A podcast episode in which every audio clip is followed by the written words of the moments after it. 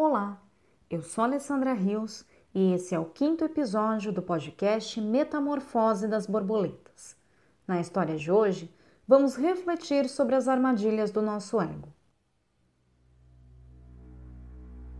Os Sapatinhos Vermelhos, extraído do livro Mulheres que Correm com os Lobos, da autora Clarissa Píncola Estes. Era uma vez uma pobre órfã que não tinha sapatos. Essa criança guardava os trapos que pudesse encontrar e, com o tempo, conseguiu costurar um par de sapatos vermelhos. Eles eram grosseiros, mas ela os adorava. Eles faziam com que ela se sentisse rica, apesar de ela passar seus dias procurando alimento nos bosques espinhosos até muito depois de escurecer. Um dia, porém, quando ela vinha caminhando com dificuldade pela estrada, maltrapilhe com seus sapatos vermelhos, uma carruagem dourada parou ao seu lado. Dentro dela havia uma senhora de idade que lhe disse que ia levá-la para casa e tratá-la como se fosse sua própria filhinha. E assim, lá foram elas para a casa da rica senhora, e o cabelo da menina foi lavado e penteado. Deram-lhe roupas de baixo de um branco puríssimo, um belo vestido de lã, meias brancas e reluzentes sapatos pretos. Quando a menina perguntou pelas roupas velhas e, em especial, pelos sapatos vermelhos, a senhora disse que as roupas estavam tão imundas e os sapatos eram tão ridículos que ela os jogara no fogo, onde se reduziriam a cinzas. A menina ficou muito triste, pois, mesmo com toda a fortuna que a cercava, os modestos sapatos vermelhos, feitos por suas próprias mãos, haviam lhe dado uma felicidade imensa. Agora, ela era obrigada a ficar sentada quieta o tempo todo, a caminhar sem saltitar e a não falar a não ser que falassem com ela. Mas uma chama secreta começou a arder no seu coração e ela continuou a suspirar pelos velhos sapatos vermelhos mais do que por qualquer outra coisa. Como a menina tinha idade suficiente para ser crismada, no dia do sacramento, a senhora levou-a a um velho sapateiro aleijado para que lhe fizesse um par de sapatos especiais para a ocasião. Na vitrina do sapateiro havia um par de lindíssimos sapatos vermelhos do melhor couro. Eles praticamente refulgiam, pois, apesar dos sapatos vermelhos serem escandalosos para se ir à igreja, a menina que só sabia decidir com seu coração faminto escolheu os sapatos vermelhos.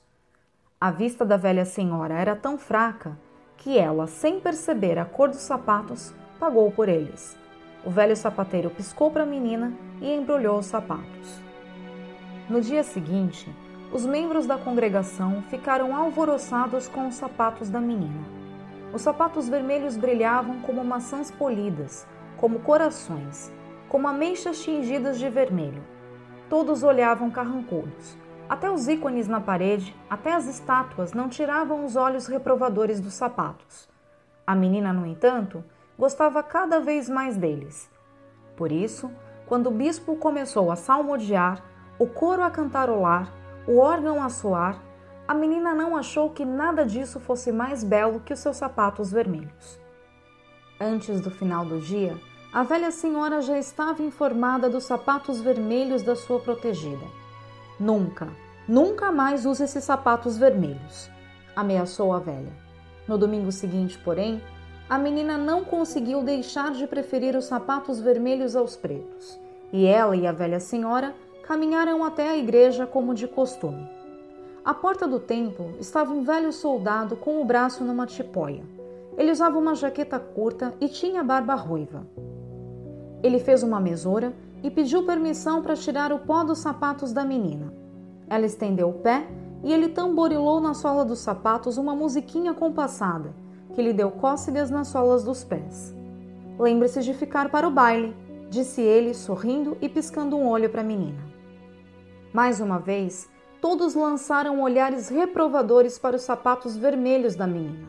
Ela, no entanto, adorava tanto esses sapatos que brilhavam como carmim, como framboesas, como romãs, que não conseguia pensar em mais nada, que mal prestou atenção no culto Estava tão ocupada virando os pés para lá e para cá para admirar os sapatos que se esqueceu de cantar.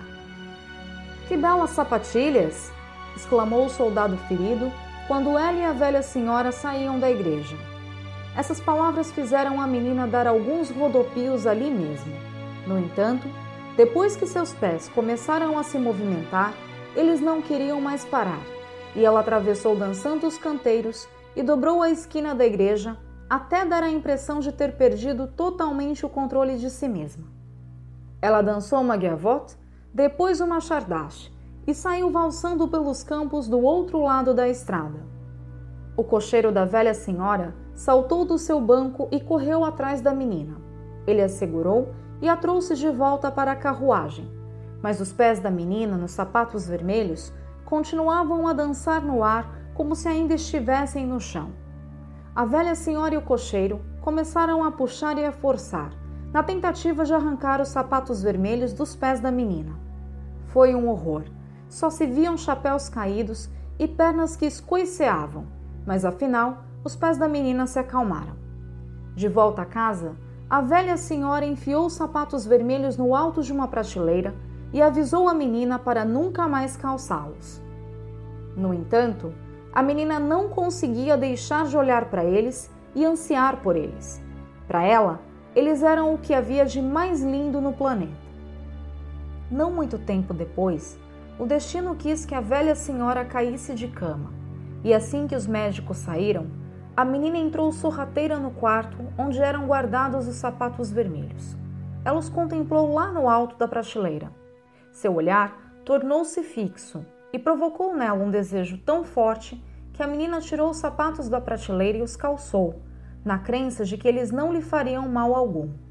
Só que, no instante em que eles tocaram seus calcanhares e seus dedos, ela foi dominada pelo impulso de dançar. E saiu dançando porta fora e escada abaixo. Primeiro uma gavotte, depois uma chardache, e em seguida giros arrojados de valsa em rápida sucessão.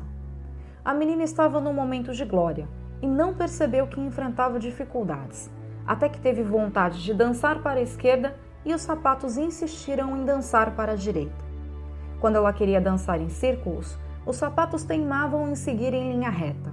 E como eram sapatos que comandavam a menina, em vez do contrário, eles a fizeram dançar estrada abaixo, atravessar os campos enlameados e penetrar na floresta soturna e sombria.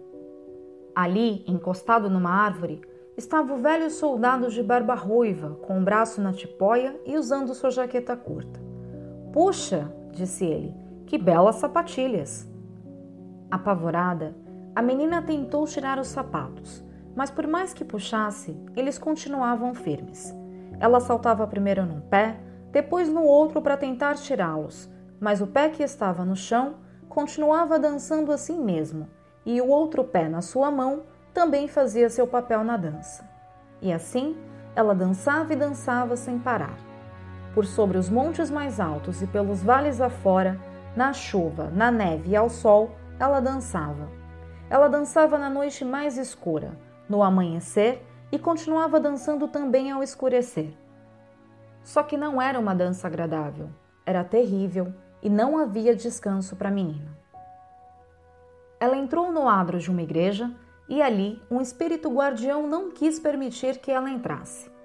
Você irá dançar com esses sapatos vermelhos, proclamou o espírito, até que fique como uma alma penada, como um fantasma, até que sua pele pareça suspensa dos ossos, até que não sobre nada de você a não ser entranhas dançando.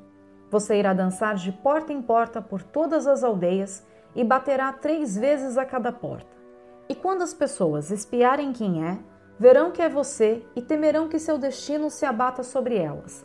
Dancem, sapatos vermelhos, vocês devem dançar. A menina implorou misericórdia, mas antes que pudesse continuar a suplicar, os sapatos vermelhos a levaram embora. Ela dançou por cima das urzes, através dos riachos, por cima de cercas vivas, sem parar. Ainda dançava quando voltou à sua antiga casa e viu pessoas de luto. A velha senhora que a havia abrigado estava morta.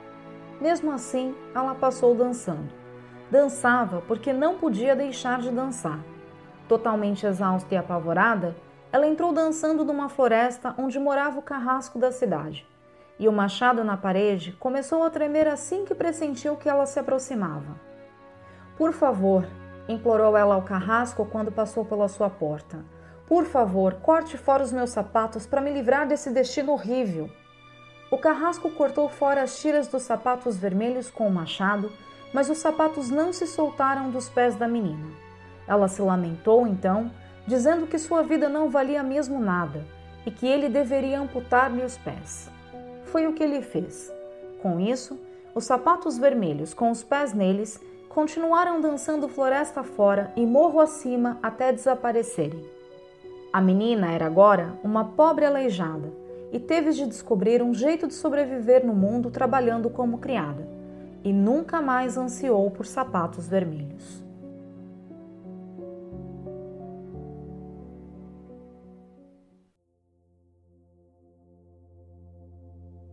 Os Sapatinhos Vermelhos é um conto de fadas que choca por ter um final brutal. Do ponto de vista da psicologia, o desfecho é justificado pelo fato de a protagonista ser incapaz de completar um ciclo de transformação, mas que pode ser reversível. A mensagem principal dessa história é de que a nossa vida expressiva feminina pode ser gravemente perseguida, ameaçada e até mesmo roubada se não nos mantivermos fiéis à nossa alegria básica e genuína, aquela que, por mais simples que possa parecer aos outros, nos faz viver com sentido ou se não formos capazes de resgatá-la, caso ela já tenha se perdido por aí. Nessa história, somos alertadas para os diversos tipos de armadilhas a que podemos ser expostas quando caminhamos distraídas pela vida, desatentas de nós mesmas e do nosso processo de autoconhecimento e evolução espiritual da psique, da alma ou como quisermos chamar. A protagonista do conto trata-se de uma menina órfã que, apesar de sentir fome, ou seja, de ansiar por muitas coisas que talvez jamais alcançaria na sua vida, sentia-se feliz a seu próprio modo, na sua pobreza. E essa felicidade consistia no prazer e no orgulho de ter feito para si um par de sapatos vermelhos, costurados a partir de diversos retalhos que a menina foi encontrando e guardando. Os sapatos a faziam sentir-se rica a seu modo, pois ela tinha passado da condição de não ter sapato nenhum a ter um par deles, personalizado por ela mesma para proteger e embelezar seus pés descalços. Na antiguidade, os sapatos eram vistos como símbolos de autoridade. Os governantes possuíam sapatos, as pessoas escravizadas não. Ao fabricar os sapatos para si, a menina sai da condição de pessoa escravizada para o de uma mulher que encontra meios de sustentar-se a si mesma por meio da sua criação. Os sapatinhos vermelhos artesanais simbolizam a energia, a criação e a vida que corre no sangue. Ao fazê-los com as próprias mãos, a menina ascende de uma vida psíquica insignificante para uma vida criativa, projetada por ela mesma. Por meio dos sapatos, ela integra a engenhosidade feminina à rotina do seu dia a dia. É importante lembrar que essa história tem origem em países frios do norte, onde o sapato, muito mais que um objeto que indicava status, era visto como um instrumento fundamental de sobrevivência, ao aquecer e manter os pés protegidos da umidade. Tanto que havia locais nos quais o roubo de um par de sapatos era considerado um crime tão grave quanto o assassinato. Na psicologia, os sapatos representam a proteção e a defesa da nossa base, os nossos pés. Já os pés, a nossa capacidade de mobilidade e a nossa liberdade. Nesse sentido, ter sapatos para cobri-los significa ter convicção nas nossas crenças e os meios necessários para segui-las. Não importa que os sapatos sejam ainda imperfeitos, que o resultado ainda pareça grosseiro. Se seguirmos pelo caminho correto, sempre teremos a oportunidade em aperfeiçoá-los. Certo dia, ao caminhar com dificuldade pelo meio da estrada, a menina depara-se com uma carruagem dourada. Na psicologia, a carruagem simboliza um veículo que nos transporta de uma situação para outra, de um pensamento para outro, de uma iniciativa para outra. A carruagem se apresenta então à menina como uma promessa de transição de uma vida sofrida para uma de abundância, mais luxo e mais conforto. Não há nada de errado em desejarmos uma vida melhor e mais confortável para nós. O problema é que a carruagem, na verdade, não passa de uma simples gaiola que é bonita por parecer ouro, mas terá como finalidade única nos emboscar sem que possamos perceber de imediato. Em diversos momentos da nossa vida, podemos ser atraídas para algum tipo de gaiola dourada, sobretudo quando estamos no meio da construção de algo que nos é de imenso valor, mas que nos exige muito sacrifício. Nesse sentido, a cor vermelha do sapatinho simboliza uma vida, mas também esse sacrifício. Às vezes, seguir a profissão que desejamos vai exigir de nós a realização de um curso universitário e o sacrifício do investimento financeiro e de tempo. Seguir um sonho poderá nos exigir o sacrifício em abrirmos mão da vida estável que temos. É verdade que para cada escolha que fazemos, temos de fazer outras mil e tantas renúncias. Ao percebermos do que estamos abrindo mão, podemos, no meio de qualquer empreendimento que faça sentido para nós, abandoná-los em troca de algum outro que seja mais fácil, que não nos exija tanto. As tentações são inúmeras e elas podem ocorrer diversas vezes no mesmo dia. Dependendo da nossa resistência, poderá nos parecer muito difícil dizer não, e essa é a primeira armadilha na qual caímos. É por isso que muitas pessoas, por exemplo, se casam por comodidade ou permanecem num relacionamento frustrado por ser mais trabalhoso sair que ficar. É por isso que abandonamos aquela ideia e aqueles projetos tão cheios de significados no meio do caminho, ao invés de insistirmos mais um pouco em aprimorá-los e levá-los ao nível máximo de refinamento. É como se vivêssemos rascunhos após rascunhos, sem nunca chegarmos a passar a vida limpo. A menina chega à nova casa e ganha roupas e sapatos novos.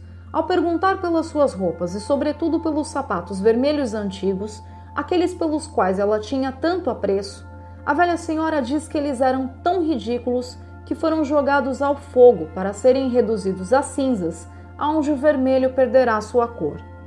Uma tristeza profunda abate a menina. Ainda que cercada de todo tipo de riqueza agora, ela sente-se mais pobre do que nunca. Os sapatinhos feitos pelo fogo criador das suas próprias mãos foram lançados a um outro tipo de fogo, o da destruição. A velha senhora, que parecia ser o símbolo da sabedoria e da maturidade da menina, assume a força destruidora do novo, daquilo que é criador. Ela se manifesta em nós através da repetição dos velhos hábitos, que sabemos não funcionar, mas cujo destino conhecemos tão bem que, portanto, não nos trará nenhum tipo de surpresa, nem boa nem ruim. Ela é aquela parte de nós que recusa e descarta tudo que é cheio de vida em troca do que nos parece se encaixar melhor, sobretudo aos olhos dos outros. Por ocasião do sacramento da Crisma, ritual aonde o batismo, símbolo da fé cristã, é confirmado, a menina é levada ao sapateiro pela velha senhora para comprar um novo par de sapatos. Ao chegar lá, é seduzida de imediato por um par de sapatos tão vermelhos que reluziam como maçãs polidas. Apesar do vermelho ser considerado uma cor escandalosa e, portanto, inapropriado para se usar na igreja, a menina escolhe os sapatos por dois motivos. Primeiro, por ver neles a oportunidade de substituição dos seus antigos sapatos feitos à mão. Quando passamos por um longo processo de privação de nós mesmas, reagimos como animais esfomeados, caindo na tentação de aceitar qualquer coisa que nos seja oferecida, inclusive nociva passamos a investir nossas energias em coisas inúteis ou que possam até mesmo colocar nossa vida em perigo real.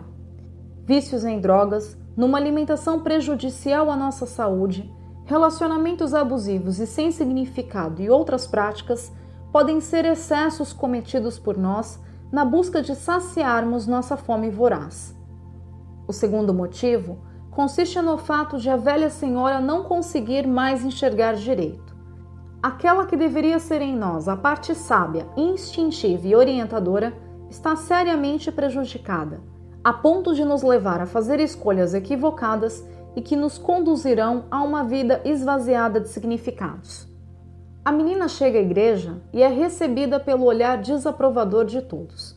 Ela mal se dá conta, pois está totalmente absorta em seus lindos e novos sapatos vermelhos. A comunidade religiosa a denuncia a velha senhora que proíbe a menina em usar os sapatos novamente. Essa comunidade pode ser compreendida nessa história como uma tradição rígida, um instrumento regulador dos nossos costumes e normatizador do nosso comportamento. A senhora é representante desse coletivo, guardiã dos bons costumes e daquilo que parece mais apropriado, daquela que sustenta o status quo sem questionar, que não quer se meter em confusão com os outros. Comporte-se, não pense demais, não fale, não chame atenção. A menina definha. Tentar ser boa demais, disciplinada e submissa diante do perigo interno ou externo, elimina a alma da mulher. A trivialização leva à cegueira, ao tipo de cegueira da velha senhora. É a trivialização e adaptação à violência que faz com que mulheres aceitem, por exemplo, maridos alcoólatras, patrões exploradores, pessoas que se aproximam dela unicamente para tirar proveito. A mulher, numa dessas situações de cativeiro, mesmo quando tem a oportunidade de fugir, está tão excessivamente domesticada que nem cogita, e essa é outra das armadilhas.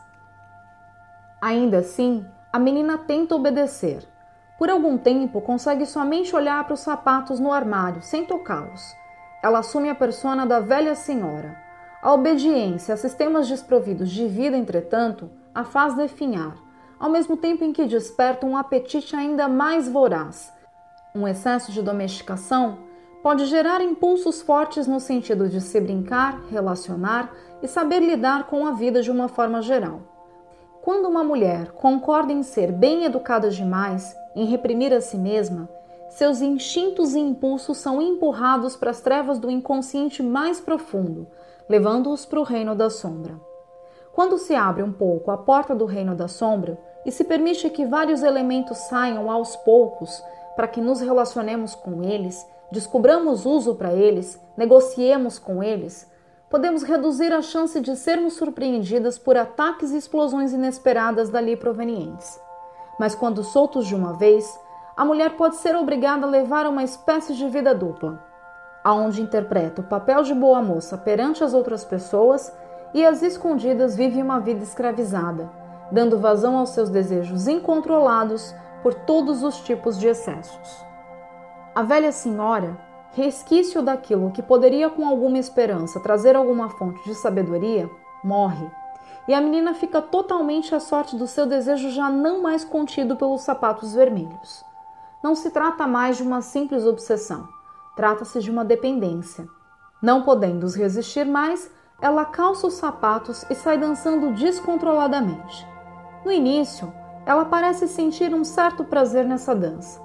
Quando a mulher não tem consciência da própria privação, das consequências das extravagâncias, ela está dançando e dançando sem parar. O negativismo, os relacionamentos infelizes, as situações de exploração, as drogas, o sexo desenfreado são todas ações da mulher que perdeu a capacidade de perceber a verdadeira natureza nociva das coisas. Mas essa dança não demorará muito para se transformar no seu pior pesadelo. Ao passar em frente à igreja, a menina é amaldiçoada a permanecer com os sapatos, dançando até que não sobre nada dela além de peles e ossos. A comunidade faz o seu julgamento final, ao invés de acolhê-la, compreendê-la e ajudá-la. Uma mulher que despertou para o seu estado deplorável no cativeiro já deu um passo importantíssimo na recuperação do seu instinto ferido e prejudicado, mas precisa estar cercado de pessoas que possam ajudá-la nesse processo, ao invés de julgá-la. E assim, ela recorre à ajuda do carrasco, o único que a auxilia a livrar-se do seu tormento. Chega o momento em que os sapatos precisam ser arrancados à força. Seria de se esperar que a menina sentisse uma espécie de alívio quando é livrada desse sofrimento, mas a primeira sensação é a da privação. É como se ela não tivesse absolutamente mais nada em que se apoiar, ainda que os sapatinhos vermelhos fossem uma espécie falsa de sustentação. Não só seus sapatos, mas seus pés, seu senso de direção e liberdade lhe foram arrancados.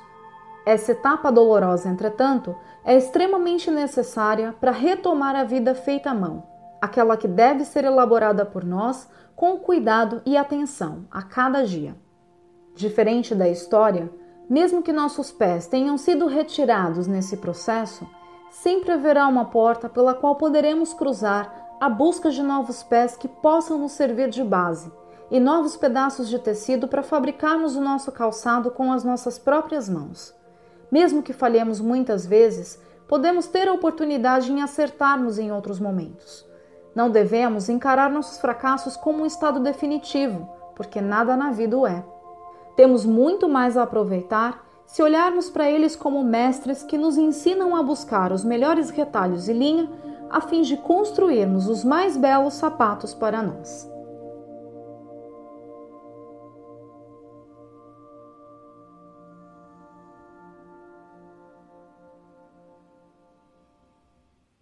Esse foi mais um episódio do podcast Metamorfose das Borboletas.